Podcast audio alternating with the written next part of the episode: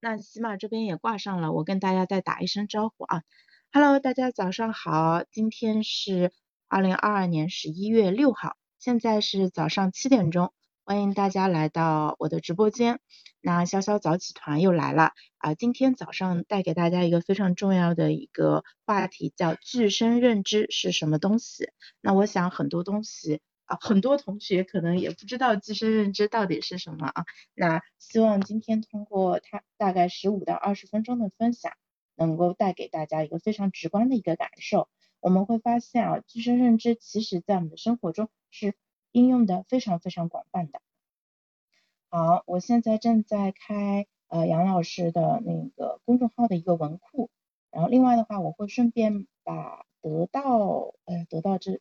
得到实在太恶心了，他只让我登录一个平台，所以我估计我的电这台 Windows 电脑上的得到可能就已经不让登了。那我用豆瓣吧，豆瓣豆瓣啊，因为今天其实是一个介绍型的呃一个分享，所以我们就是讲一下具身认知这个词啊，然后可能会参考啊老杨的公众号，然后参考百度百科，还有就是豆瓣。呃，那两本书的一个介绍，就是你们听到具身认知会有什么感受啊？我是昨天我才知道说，哎，原来具身认知居然还是一个学科，就是呃，它是一个比较前沿的一个学科啊，就是现在有一些认知科学家他们在研究呃，怎么样就是把身体跟大脑更好的结合起来，因为在我们过去差不多就。几百年的时间里面，就出现了一个严重的一个倾向，就是过分的强调大脑的一个呃统治地位，反而对身体呃就是重视不足，重视不足啊。那个这一点的话，我觉得我们看看现在小朋友的学习就知道了，就是他们每天有大量的时间去呃进行课业学习，呃数学、英呃语文、英语对吧？还有自然科学就等等，这些都非常非常的重视。但是呢，他们的呃运动时间相对来说比较少啊。当然，这个趋势现在已经在改变了，因为大家也认识到了，说没有强健的身体，呃，其实会非常的影响孩子的，就就那个身体素质下降非常厉害。就是呃，我们有那个统计数据嘛，像小朋友的近视率、肥胖率，还有就是心肺功能啊这些，其实都不是很理想啊，所以国家也在积极的干预当中。嗯，就是比如说把中考那个体育就是进行了改革，然后呢，啊，把中考的分数也变得非常的，就呃，在上海这边的话，反正就是如果你是想要嗯，就是升学，然后对成绩比较重视的家长，现在也是把中考的体育分当成了必须拿下满分的一个项目。那这个就虽然是以升学为导向啊，但是也就让大家就是。把呃这个精力和注意力就是开始花到呃那个体育这个项目上面，然后呢呃之前我同事还说就是他们孩子读中学，那呃学校还发下过一个问卷，说孩子在家里的生活习惯是什么样子的啊平时运动的时间是多少，然后喜欢在家里躺着看手机或者看电视吗？就是会问的比较细致啊，我觉得这这些都是非常好的一个迹象，就是表明我们现在。啊，越来越重视就是身体素质这一块了。那身体素质到底为什么这么重要呢？我们呃，除了从健康的角度来看这个问题啊，自身认知其实给出了它的一个答案。嗯，就是呃，自身认知叫这本书的名字的书一共有两本，一本是二零一六年啊由那个机械工业出版社出版的，作者是美国的西恩贝洛克。然后这本书的全名叫呃具身认知，它的副标题是身体如何影响思维和行动啊，那个英文名叫 How the Body Knows Its Mind，就是呃就是身体是怎么知道它的那个 mind 应该叫意识或者是你翻译成思维也没有问题啊。那我们来看一下这本书，它具体是讲的是什么啊？就它的内容简介是这样子的，呃，这个作者呢是芝加哥大学心理学的一个教授，他是一个呃研究人类表现的脑科学专家，呃，他的一个学学历背景是这样子的，他在密歇根大学获得了运动机能学和心理学的双博士学位，所以呢，由他来研究呃具身认知是比较合适的，因为他既有心理学的背景，同时也有运动技能学的一个背景。然后呢，他在二零一一年的时候拿到了美国心理科学协会呃颁发的一个叫嗯 Transformative Early Career Contributions 就革命性早期贡献奖啊，所以也就是说他的研究方向可能在二零一一年的时候就被呃学界认为是突破性的啊，而而且是比较早期的啊，也就是说具身认知虽然现在对于大众来说还是一个比较陌生的一个名词。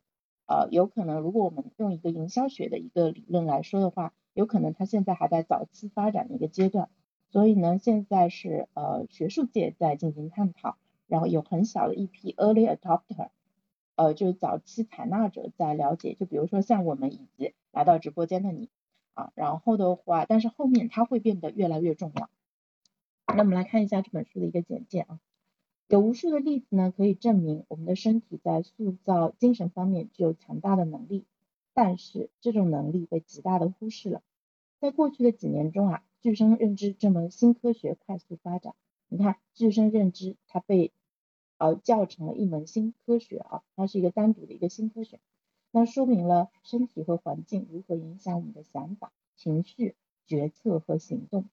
本书呢会向你介绍关于身心如何相互作用的新知识，也会也将教你使用身体和环境，在学习和工作中获得更好的表现，促进孩子认知能力的发展。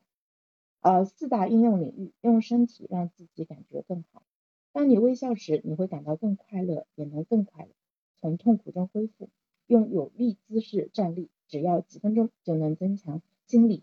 力量感和冒险的意愿啊，这个大家可能听说过，就是那个神奇女侠姿势啊，就是你手叉腰的时候啊，你会感觉自己就充满能量啊。那个两腿分开，手叉腰站，大家现在可以试一下。嗯，可以用身体帮助自己思考，约束身体啊，会让你感觉你的想法受到束缚。那在房间里随意走动，能够带给你新的联想啊，大家可以试一下。嗯。啊，短时间的有氧运动就能帮助你以崭新且不同寻常的方式来思考问题，用身体培养孩子的头脑。手写字母呢，可以将孩子负责阅读的脑区发动起来。练习钢琴可以提高儿童的手指灵活度、计算能力以及数学技技巧。用身体理解他人的感受。亲自打过比赛，会让你在预测他人传球或者射门是否成功时更加准确。身体的距离会导致心理的距离，所以面对面更有利于敏感重要的交流。呃，所以就是在这个简介当中，其实已经大概讲了这四个应用的场景，我试着把它提炼下来啊。呃，因为那个豆瓣这个排版不是很好。这四大应用领域是：一、用身体让自己感觉更好；二、用身体帮助自己思考，三用身体培养孩子的头脑，四用身体理解他人的感受。OK，那这四点非常的 make sense，我觉得嗯能理解啊，也能够呃大概知道它是怎么应用的啊。如果就是这些是你之前没有接触到的话，呃相信就是你听完以后可能会有一点感觉了，或者呢它会唤醒你的一些过去的经历，你会突然明白它背后的原理说。哦，原来它是这样子的，那身体竟然能够起到这么多重要的一个作用啊！那这是第一本书，呃，我看一下它分为几个章节啊？它一共分为十一个章节，呃，这个章节标题也很有意思，我们其实可以从章节里面学到东西。第一章，呃，它的前言叫“大脑之外改变大脑之内”，就是大脑之外的部位，我们身体的其他部位可以改变大脑。第一章。皱纹没了，忧愁也没了，就是情绪原来扎根在我们的身体里面。第二章，手指灵活，数学也强，运动体验如何提升认知能力？哦，这个对啊有比较小的小朋友的家长来说，其实是非常有启发的。那嗯，我想我们家儿子为什么数学比较好的话，因为他手指非常的灵活，他每天就负责在家里摆弄他的小树枝、小果子，他非常喜欢这些动手的事情。第三章跳跳舞学数学，我还是跟学数学 分不开。身体参与如何帮助头脑理解？嗯，我们可能在电影里面看到过，比如说一个数学家或者一个科学家在苦思冥想一个困扰他很久的问题，他可能会在他的工作室里面走来走去，然后突然他就觉得灵感降临了，然后他就转身在白板上写很多东西啊。第四章，久坐无畅无创新，就是你不要久坐，因为久坐不能带来创新。运动是如何激活创造力的？这一点很。这个标题很好啊，下次我们来批评久坐的时候就可以用上这个名字啊。我先收藏一下，F 三，嗯，我的 Quick 没开吗？稍等啊，开了呀，嗯嗯嗯，F 三，放 F 三，把这个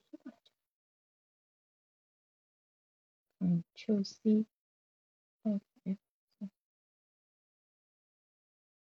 好了啊，添加上了。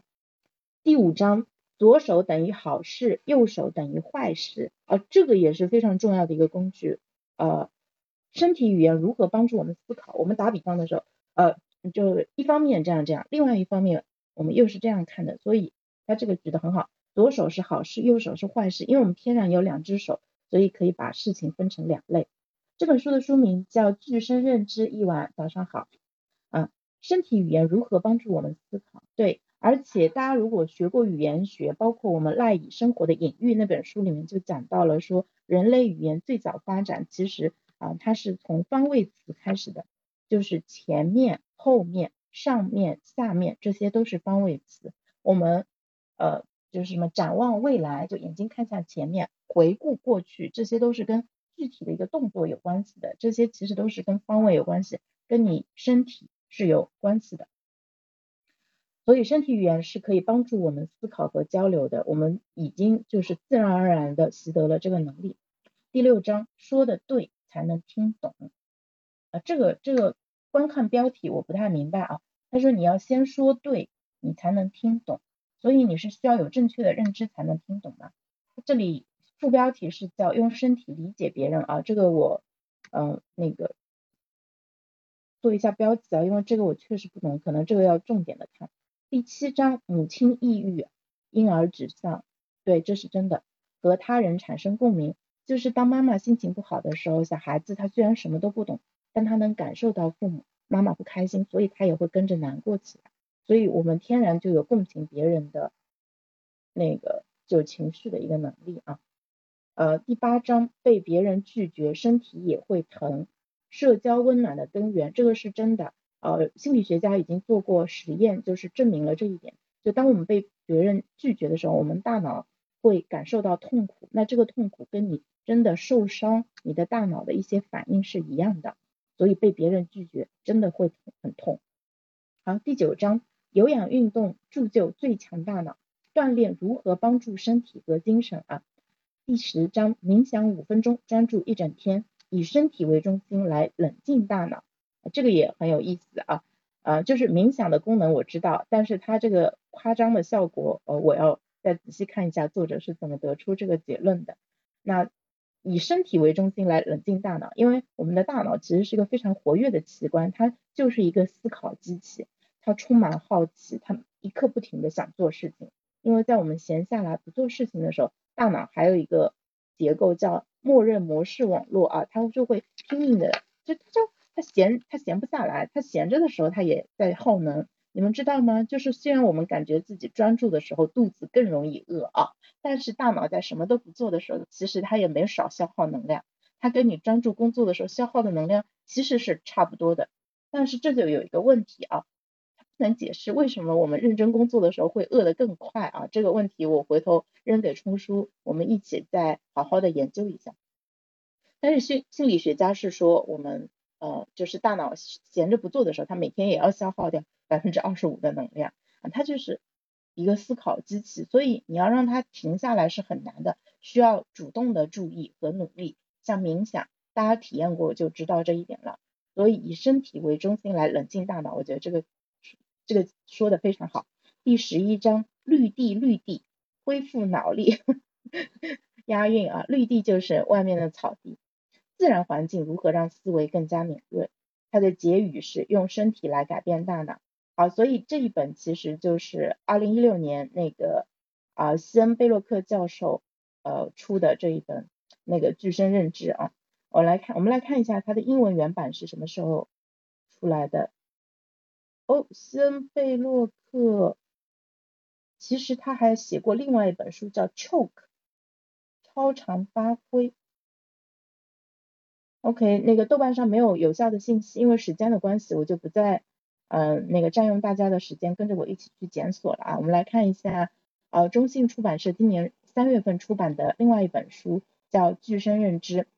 啊，它也叫具身认认知啊，它的呃英文名叫 Intelligence in the Flesh: Why Your Mind Needs Your Body Much More Than It Thinks。为什么你的大脑比他自己想的更加需要你的身体啊？好的，你稍嗯，大家稍等我呃一下啊，我要挂一下我们的洗米团的一个链接，稍等。呃，添加链接，嗯，哎，我们贴过了吗？等一下，我切回去。那中信的这本书其实很有意思，嗯，因为它在得到上面是有嘛，啊，我已经，嗯，就大概看了一下，嗯，然后我我今天会带着大家一起再回顾一遍啊，呃，我日，不行，我讲脏话了。添加链接为什么呢？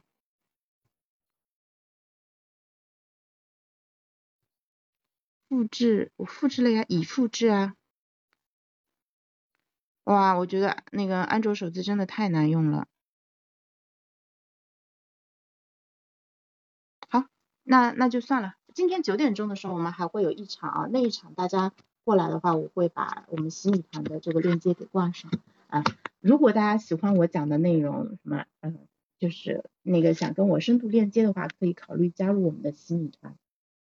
好，我们来看一下二零二二年三月份的这本书啊，《具身认知》。《具身认知》这本书的作者是英国的呃盖伊克莱斯顿，啊，他是美国，嗯，呃，是英国的一个科学家，他的学历就相对来说，呃，他。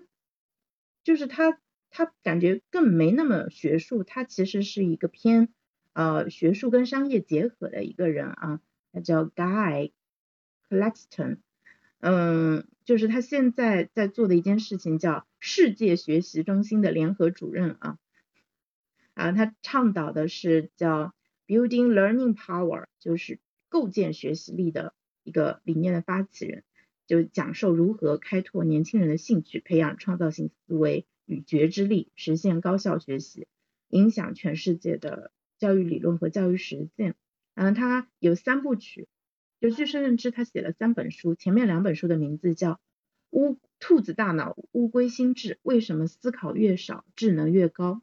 第二本叫嗯任性的思维无秘无意识之秘密历史，呃。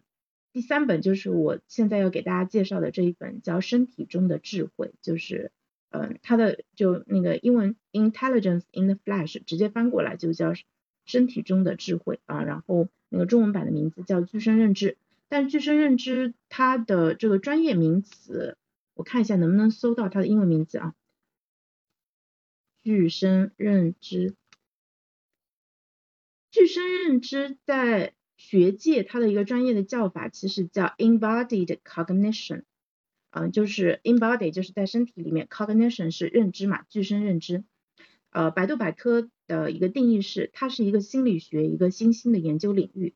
具身认知理论主要指的是生理体验和心理状态之间有着强烈的联系，生理激生理体验会激活心理感受，反之亦然。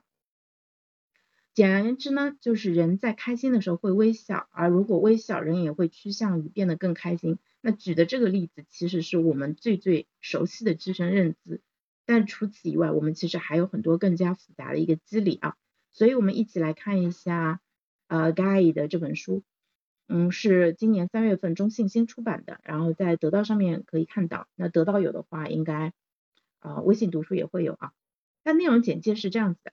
一，什么是具身认知？身体和认知并不是脱离对应的，身体的状态也会影响心智。生活中方方面面都有具身认知的应用场景。这一本书呢，填补知识认知空白，是了解具身认知的科普指南，所以他给自己的定义是一本科普书。嗯，二，信息呃全面系统搭建了一个科普的框架。什么是身体？什么是心智？身体行为如何影响大脑的影响？大脑的想法，待会待会大家看篇章结构就知道了，它会从大脑、从身体、从情绪这些基本的概念开始讲起。三，从大脑开发到情绪调整，再到健康管理，具身认知带来了很多有益的作用。为什么手艺人的能力更协调？对于职业教育有哪些利好？老年人为什么不吃药？靠身体自愈真的有用吗？热爱运动锻炼、正念冥想的冥想的人，为什么身体更健？更年轻，头脑更活跃。第四，具身认知在健康管理、终身学习、职业教育、具身医疗、人工智能技术研发等领域有着广泛的商业应用前景。五，作者是英国社会科学院院士、心理学会会士，是构建学习力理念的全球推广人啊，然后就呃，他影响了很多人。好哎，我在想，一晚其实你要好好了解一下具身认知这一块是会非常有用的，因为呃，一晚的工作是跟理疗相关的嘛，是很多时候是呃对呃身体开展工作，但是呢，你如果了解具身认知，然后呢就增加头脑这一块的话，其实会有更好的一个效果。那我们来看一下这一章的呃这本书的一个标题啊，它一共分为十一章，嗯，稍等啊，让我喝口水。引言，第一第一章是与身体对抗的一个历史。那下面的小标题是心智，心智中的自我和离身心理学。那因为前面我看过了，他讲的意思就是说，我们的人类发展就最早的时候，嗯，那个肯定是以身体为主的，但是后面就慢慢的就相对来说不那么重视身体了，就越来越重视大脑。啊，大家可以回想一下，我们现在每天，嗯，我所做的体力劳动。啊，包括家务，包括运动啊，以及我们就是对大脑进行的一些活动啊，我们会发现自己的大脑变得越来越丰富，越来越，你每天喂给它很多的养料，然后它也消化吸收很多的一个东西，但是我们做家务的时间变得越来越少了，呃，特别是现在，你几乎所有的家务都会找到相应的机器人帮你来做，那这个固然是对人类生产力和自由时间的一个极大的解放。但它同时造成了一个问题，我们的大脑变得更强大，但是我们的身体变得更加的孱弱。大家可能看到过一张变形的呃大脑皮层的一个呃图片，就是你会它里面会用呃就是不同的部位对应到不同的器官，然后如果这个器官非常厉害的话，就是它那一块就会夸张，就变得特别大。大家会发现，哎，我们。对应着自己嘴巴的那个皮皮层很大，对不对？还有对应着大拇指的那一块会非常非常大，因为我们的嘴巴跟大拇指其实都是非常发达的。那相对比如小指啊，其他几个手指，它占用的面积啊，大脑皮层面积就是相对小一点啊。这个其实是对应的发达程度。那我们现在可以想一下，说我们大脑可能真的大脑变得越来越强，但是我们的身体变得越来越弱。呃，相比我们的父母，包括我们的祖辈们，对吧？我们肩不能扛，手不能提啊。那第二章，身体是由什么构成的？嗯，它的答案是，嗯，一群细胞，一种运动形式，一个有弹性的笼子，呃，器官、生化汤和复杂的自适应动态系统。那，嗯，什么是复杂的自适应动态系统？大家可能知道，我们人体里面有很多那个自我调节机制啊，包括我们的酸碱度，对吧？你哪怕喝一瓶醋下去。我们的整个体液的酸碱度依然会保持在一个稳定的水平当中。然后呢，你喝热水或者在很热的天气里面，我们的气温也是会保持在核心的一个体温。所以它是一个动态的调整的一个过程。那第三章为什么身体需要大脑？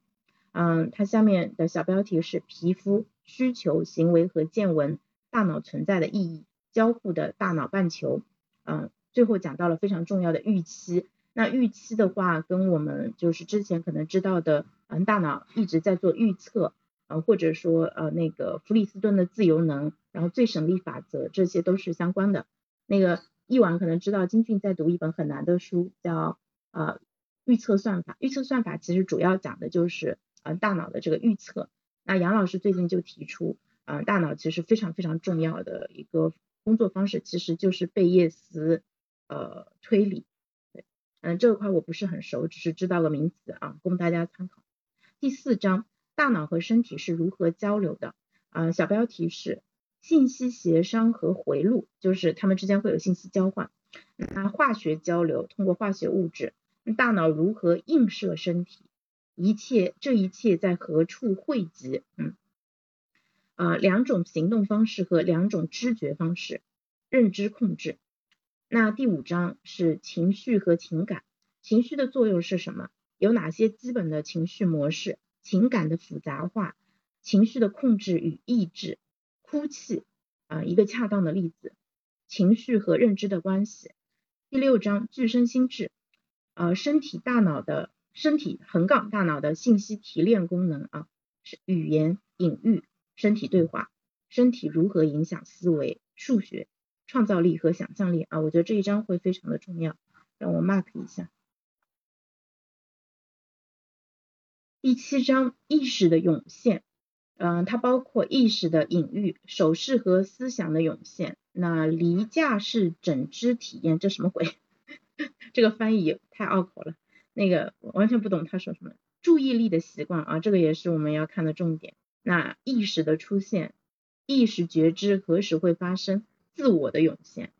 OK，这里面因为有提到了我很关心的注意力，而且他提到了一个，应该是因为翻译的问题导致的脚手架还是什么？第八章增强的身体，我的空间分布式认知，个人加其他社交共鸣，共鸣的起源。第九章。工业技能和专业知识正在形成的智能工作知识智力的局限学习第十章如何与自己的身体对话小标题是内感觉内感受觉知啊内感受是一个非常越来越重要的一个概念啊生物反馈生物反馈也是我之前买了一个挂在肚皮 肚肚皮上的一个小的探测仪它就是通过你的呼吸来啊推断你现在是处在专注还是分心的状态啊。他用到的这个词就叫生物反馈，然后那个创始人是在牛津大学读的大读的，所以我估计可能在英国学界对生物反馈这个词会用的比较多。啊，下一个小标题是正念反馈，专注，嗯，锻炼和运动。第十一章也是最后一章是具身认具身生活，自我精神和社会，具身认知主导下的生活方式应该是什么样子的呢？然后他还提到了教育、政治和法律、医学。嗯，智能设备的屏幕和身体，一种新的唯物主义，现实世界的一个智能。最后是结语和注释啊，这本书也不是很厚，它是十六万字，大家有兴趣的话可以去读一下。我相信读完了以后，你会比绝大多数人都更加了解具身认知。那这本书跟前面讲到的那本书一个很大的一个区别是什么呢？啊，就是这本书它的作者就是他，因为。呃，不是，已经不再担任教职了，不在大学里面就是从事教学和科研的工作，所以他会更加的偏科普一点，嗯，而且他自己的话，嗯，把这个也盘成了一个生意啊，比如说他在教的那个叫 Building Learning Power，就是构建学习力。那构建，呃，在心理学领域这几年变得越来越重要啊，我也不知道说这几年准不准确啊，有可能是已经呃几十年了。嗯，但是可能因为不为我们所知嘛，我们觉得它是横空出世的东西。实际上呢，就是跟它相关的科学那个研究和论文可能已经发表几十年了。但是从学术界进入到大众领域，其实需要比较长的一个时间啊。我们也习惯了说三呃这个三四十年以后，这个东西才被大家给广泛的一个接受。那对于我们普通人来说，就是我们知道有这样一个信息差。并且利用好这个信息差就变得尤为重要啊！你知道了这个东西，可能你接下来马上就能够更好的去使用它，来帮助我们更好的去啊使用身体和大脑，让他们两个协同起来发挥更好的作用。比如说我看完嗯就是那个二零二二年的这本书，我就开始反思，虽然我真的是一个很懒不喜欢做家务的人，但我觉得作者的观点是对的啊，就是我觉得一个人他如果能够有非常灵活的手指，然后能够很灵巧的做很多的事情，并且他愿意做，那这个人会更加的幸福。那昨天我嗯跟冲叔呃一起去呃那个一个地方拜访一个专家嘛，然后呢冲叔就跟我讲，他说他现在在写作跟学习之余，他会停下来做一些简单的家务工作，因为之前甜甜跟我说冲叔也是属于那种 不怎么爱做家务的，我说哎你看嗯就是因为人呃。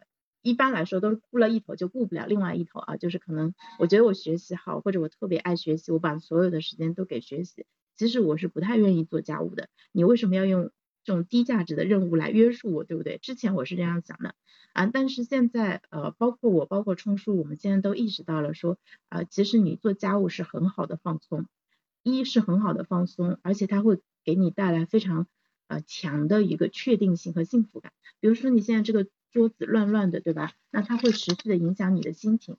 但是呢，我现在就花几分钟的时间把这个垃圾扔到那个垃圾桶里面，然后这个桌子马上就变干净了。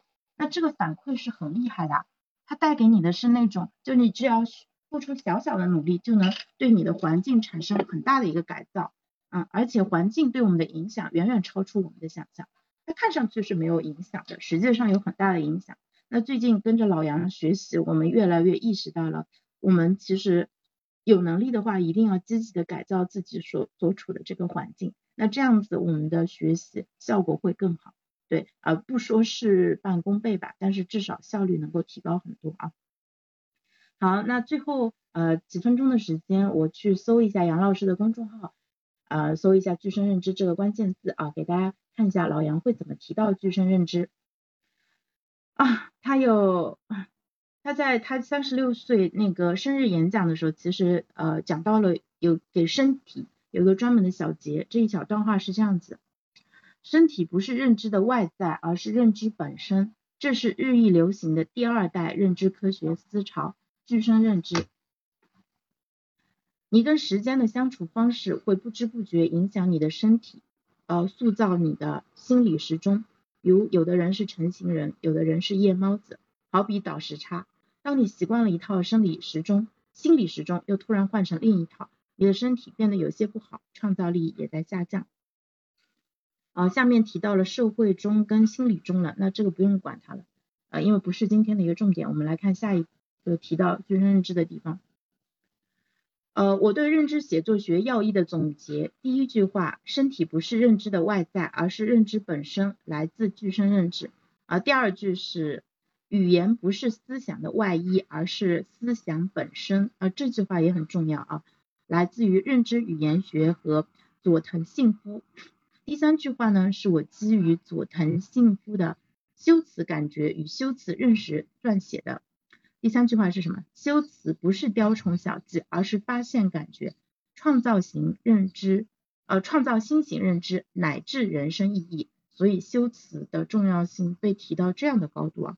当你将这三句话放在一起，曲径通幽，竟然大道趋同。我我这三句话再完整的一起读一下啊。它前面其实嗯还有一小段引语，嗯也顺便给大家分享一下。语言对思维的伤害是不知不觉的。同样，借助语言，你可以体验到更多人生乐趣。在认知写作学课上，会反复跟同学们提及一段话：身体不是认知的外在，而是认知的本身；语言不是思想的外衣，而是思想本身；修辞不是雕虫小技，而是发现感觉，创造新型认知，乃至人生意义啊。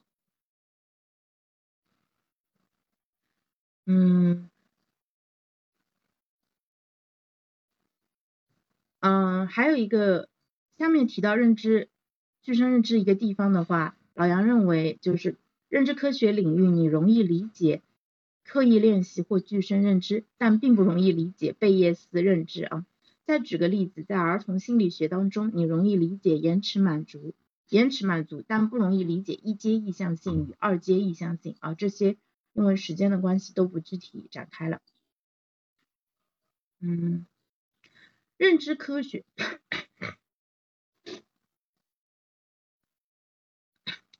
嗯，因为老杨把就是嗯下面一段他讲是另外一篇文章，他讲的是呃怎么样学习认知科学。那认知科学的四个一级科目是认知心理学、认知语言学、认知神经科学与计算认知科学。在认知心理学下面的二级科目，你可以挑选四个感兴趣的专题来自修，如记忆与学习、决策与判断、社会认知、问题解决。你可以换一换，改成认知偏差、心智程序、具身认知、思维模型四个。主题作为二级科目，一级科目必修啊，二级科目选修。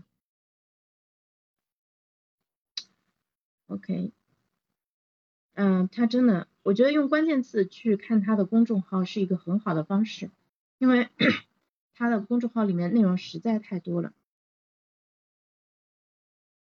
啊，具身认知他推荐的书目叫《Why the Body Shapes the Way We Think》，备选是 The Embodied Mind。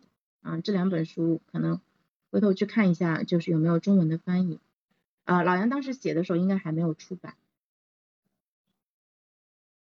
好，啊，有一本书，有一本书，嗯，有一个叫 Ralph，Pfeffer，他写了一本书叫《身体的认知》，嗯，应该已经有中文版了。它是认知科学近些年的发展之一，是具身认知，作者呢是具身认知的创始人之一。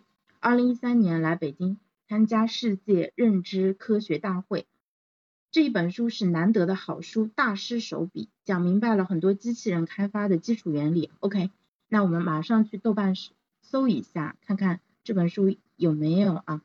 叫《身体的智能》，我来帮大家检索一下。有，二零零九年出版的。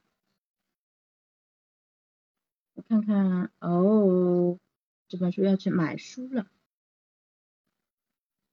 好，这本书已经应该绝版了，因为京东上卖的价格是两百五十块钱。我们想想办法吧。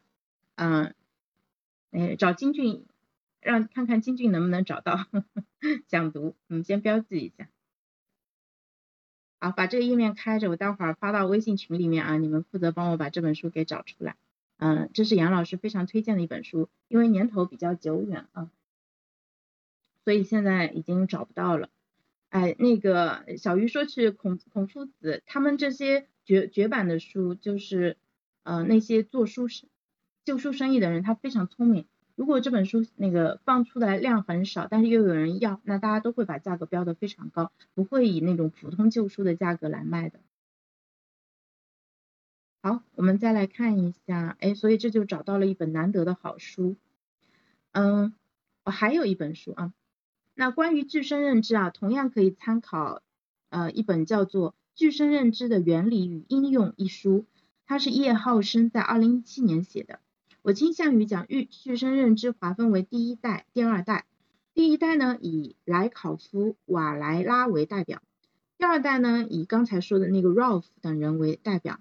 第一代具身认知混杂了哲学、认知语言学等多种思潮，以及瓦雷拉是一个强神秘主义者，问题很多。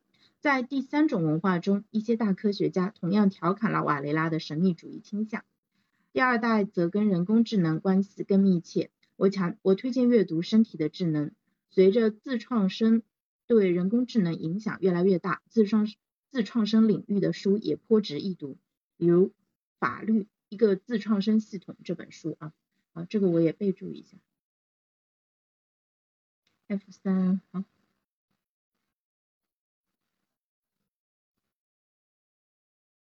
呃，那就是他的公众号里面之前提到具身认知的内容就到这里结束了。我们今天也差不多讲到这里了吧？啊，非常感感谢丁代坤，呃，听了这么久啊，不知道你听完什么感受啊？在评论。在聊天区给我那个留个言呗，嗯，因为我相信能坚持听下来的同学，可能是对这个话题感兴趣的。那我自己也很高兴啊，能够用这种方式，就是嗯一边学一边讲，然后就是真的去把这个东西给学到。然后这个方式其实不是最好，因为嗯，就是对你们来说，你们做的只是一项工作，是听啊。那个当然听的过程中会有信息的一个耗损，但是对我自己来说，其实我存在一边看一边理解一边再把它转述的一个过程，我自己也损失了很多的一个信息量。就是呃，我虽然刚才念了一遍，但是念的时候其实跟你看看完以后离开文本再转述，你的学习效果是不一样的。我念的时候就很容易变成小和尚念经有口无心啊。虽然过程中啊啊，虽然过程中我好像就是哎对他又点评又怎么样，但是实际上嗯，可能他因为啊讲这件事情很占用带宽嘛，所以我没有很好的记住它啊。但不要紧，输在这里。这个呃学科毕竟现在还是相对来说比较新兴的，嗯，我觉得我们现在学的这些东西，对于我们更好的去利用自己的身体，更好的啊发展自己是有非常大的一个好处的。那今天我们的内容就差不多到这里结束啦。明天早上七点钟的时候，呃，欢迎大家继续来到潇潇早起团。嗯，我们还是接着聊具身认知吧。明天我们可以聊一下，就是。学了这些东西，咱们怎么把它具体的给用起来啊？就是呃，就是因为我们读书的目的，并不是为了在大脑里面放一些啊用不上的一个知识啊。最成年人最好的学习方法就是学了马上就用。其实小孩的学习也是这样子，就看上去他的知识没用，但实际上他要马上用这个知识去解题，去对吧？参加考试，那这个就是非常实际的一个用处。那我们大人学习也是这样子的。那明天我给大家聊一下，说，哎，学完具身认知以后，咱们有哪一些具体的呃这个建议可以采纳？比如说大家都知道的神奇女侠的姿势，比如说当你心情不好的时候，你强行让自己微笑，也会感觉自己的身体变轻松。嗯，比如说在工作的间隙当中，对吧？就是啊，因为福格行为模型不是很强调庆祝嘛，那你就是通过一些设计一些动作，让自己感觉。感觉良好啊，那个大脑是很容易上当的，就是他会很快就爱上这种感觉良好的感觉。另外还有一个，嗯，一个很重要的一个研究发现啊，嗯，很有意思，讲给大家听一下。就是大家发现，就是比如说你坐着，呃，看手机，因为看手机的时候手机屏幕很小，人的身体会倾向于就缩的更小一点，整个人会更加的，呃，就是收起来。然后呢？但是你看大屏幕的时候，因为屏幕比较大，然后你这个整个身体姿势会更加打开，所以看小屏跟看大屏其实给人的感觉是不一样的啊。我们现在其实花很多的时间在路上、在家里面、在床上，可能都是在刷手机，但是刷手机会让我们的身体姿势是嗯收拢的。那这个时候其实啊，它是一方面会影响我们的认知，会让我们就变得更加的固执，抗拒啊新的知识。另外一方面，其实也会影响我们的心情啊，有可能大家会发现刷着刷着手机，突然觉得好烦啊，把手机一扔，因为就觉得心情也没有那么就不是很好。不知道大家有没有同样的一个感受啊？当时我看到这个以后，我的第一感觉是真的要少刷手机啊，能够用大屏幕的阅读就不要用小屏幕啊，这一点其实是非常非常重要的。所以呢，从这一点来说啊，像小红书跟抖音他们都不做。电脑端的 App 只能在手机上用，对于我们来说反而是一个可以利用的好事情，因为只要你脱离了手机，你就可以脱离这些很容易让你上瘾的一些平台，啊，这样我觉得这是一个很巧妙的一个巧妙节啊。当你，嗯，你大家可以试一下。我自己的话，我我是不太愿意在小屏幕上长长时间刷手机的。当然话虽然这么说啊，每天的屏幕手使用时间可也会。轻轻松松超过五六个小时，大家可以看一下自己昨天用了多久的手机，因为周末的时候，其实大家的手机使用非常容易超标。好，那今天就先到这里吧，谢谢啊小丁，然后谢谢我们视频号这边的一碗和小鱼，我们今天先到这里，拜拜。